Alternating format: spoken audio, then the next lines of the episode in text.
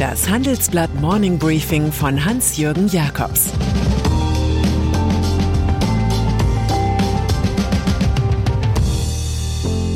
Guten Morgen allerseits.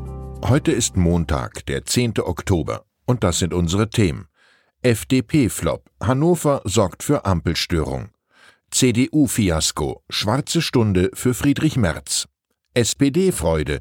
Der einsame Erfolg des Stefan Weil. Nach einer kurzen Unterbrechung geht es gleich weiter. Bleiben Sie dran. Die Welt steht vor gewaltigen Herausforderungen. Zum einen die Energiewende voranzutreiben und gleichzeitig den Klimawandel einzudämmen. Und auch der Energieträger Wasserstoff gewinnt weltweit immer mehr an Bedeutung. Doch wie geht es weiter? Erfahren Sie mehr auf dem Handelsblatt Wasserstoffgipfel 2024 am 12. und 13. Juni in Essen. Infos unter handelsblatt-wasserstoffgipfel.de. Mit dem Vorteilscode Wasserstoff 2024 erhalten Sie einen Rabatt von 15% auf die Tickets. Niedersachsen. Es war einer dieser Wahlsonntage, an deren Ende man lange überlegt. Was bedeutet das gerade in diesen Zeiten der Multikrisen? Ganz offenbar, dass das Betriebsklima der Bundesregierung noch angespannter wird und Mediatoren vielleicht einmal ihre Blindbewerbung einreichen sollten. Fünf Lehren sind aus der Landtagswahl in Niedersachsen zu ziehen. Erstens. Die Wähler trauen politischen Persönlichkeiten mehr als politischen Parteien. Das haben wir in den letzten Landtagswahlen schon erlebt. Verlässlichkeit ist in der Ära der Unsicherheiten der neue Goldstandard der Politik. Wer seinen Job gut macht, kapitalisiert den Amtsbonus, so wie der Sozialdemokrat Stefan Weil in Hannover. Zweitens, Weils Sieg ist Scholz Niederlage. Die Niedersachsenwahl ist genau betrachtet auch eine Erklärung des Zweifels an der Kraft der Ampelkoalition. Die Grünen gewannen zwar und werden Juniorpartner in einer rot-grünen Koalition, schneiden aber nach den Patzern von Robert Habeck schwächer ab, als es die Umfragen lange Zeit suggerierten.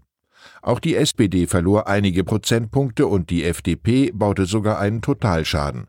Es ist kaum zu glauben, aber sie fällt mit 4,7 Prozent aus dem Landtag hinaus, obwohl sie in Christian Lindner den Bundesfinanzminister stellt.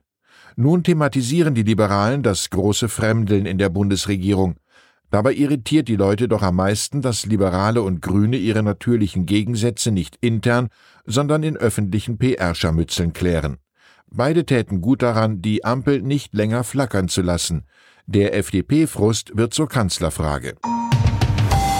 Drittens. Für die CDU ist das Ende der Regierungsbeteiligung in Hannover und der jähe Stimmenabfall ein Fiasko. Die Partei hat ihr schlechtestes Ergebnis seit mehr als sechs Jahrzehnten eingefahren. Während die Parteifreunde in Kiel und Düsseldorf gut damit fuhren, weitestgehend auf Wahlkampfhilfe aus Berlin zu verzichten, war Parteichef Friedrich Merz in seiner Suche nach Kanzlerreife in Niedersachsen präsent. Mit seiner verrutschten Kampagne, Geflüchteten aus der Ukraine und anderen Ländern Sozialtourismus zu unterstellen, hat er dem Spitzenkandidaten Bernd Althusmann wenig geholfen. Dieser kündigte noch am Wahlabend seinen Rücktritt als Landeschef an. Viertens. Das Modell der Großen Koalition landet auf der politischen Müllkippe.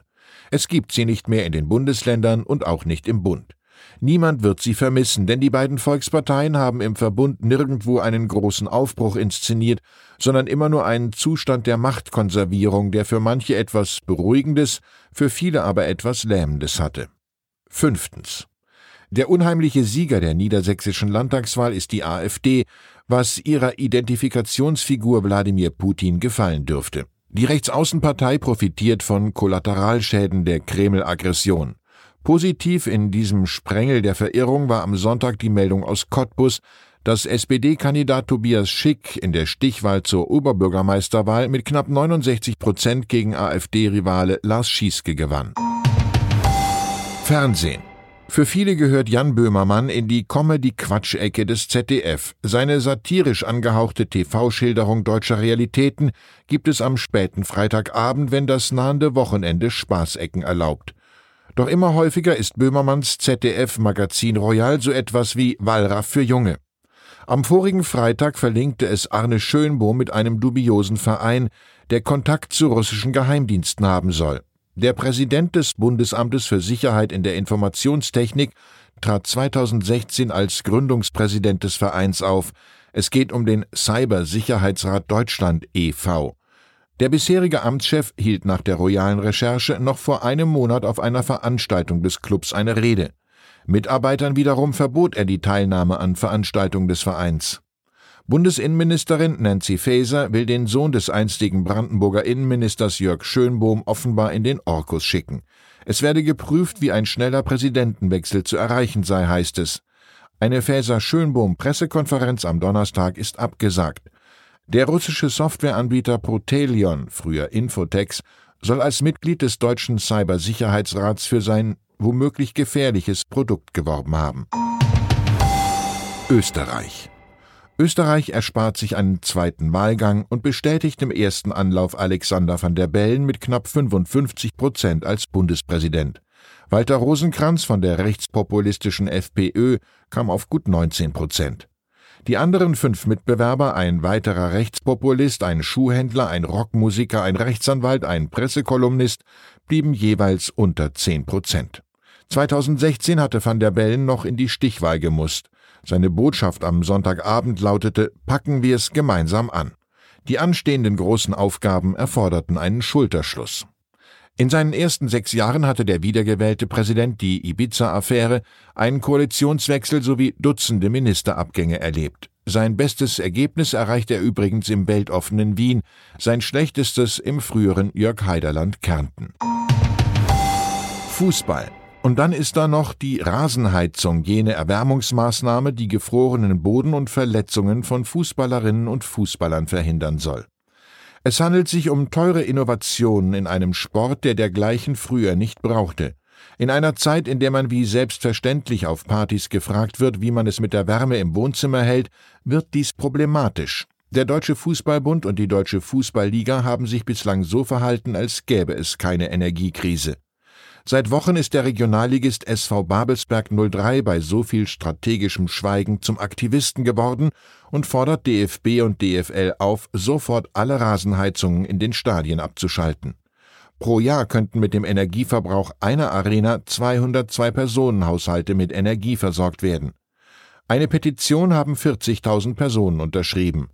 Auch der Nürnberger Stadtrat will, dass beim Zweitligisten 1. FC Nürnberg abends die Rasenheizung eingeschränkt wird. Ich wünsche Ihnen einen verdienstvollen Start in die Woche. Es grüßt Sie herzlich Ihr Hans-Jürgen Jakobs. Zur aktuellen Lage in der Ukraine. Explosion auf der Krimbrücke. Nach der Explosion auf der Krimbrücke holt Putin zum Gegenschlag aus. Bei einem russischen Raketenangriff auf Soporischja gab es zwölf Tote. Valeri Saluschny, der General, der Wladimir Putin das Fürchten lehrt. Seine Truppen überraschten die Welt mit ihrem Widerstand gegen Russland. In der Ukraine ist Saluschny ein Star und wird schon mit Zelensky verglichen.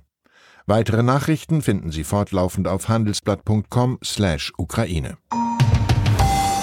Das war das Handelsblatt Morning Briefing von Hans-Jürgen Jakobs, gesprochen von Peter Hofmann.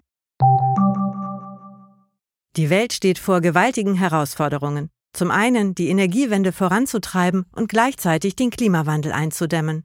Und auch der Energieträger Wasserstoff gewinnt weltweit immer mehr an Bedeutung. Doch wie geht es weiter? Erfahren Sie mehr auf dem Handelsblatt Wasserstoffgipfel 2024 am 12. und 13. Juni in Essen.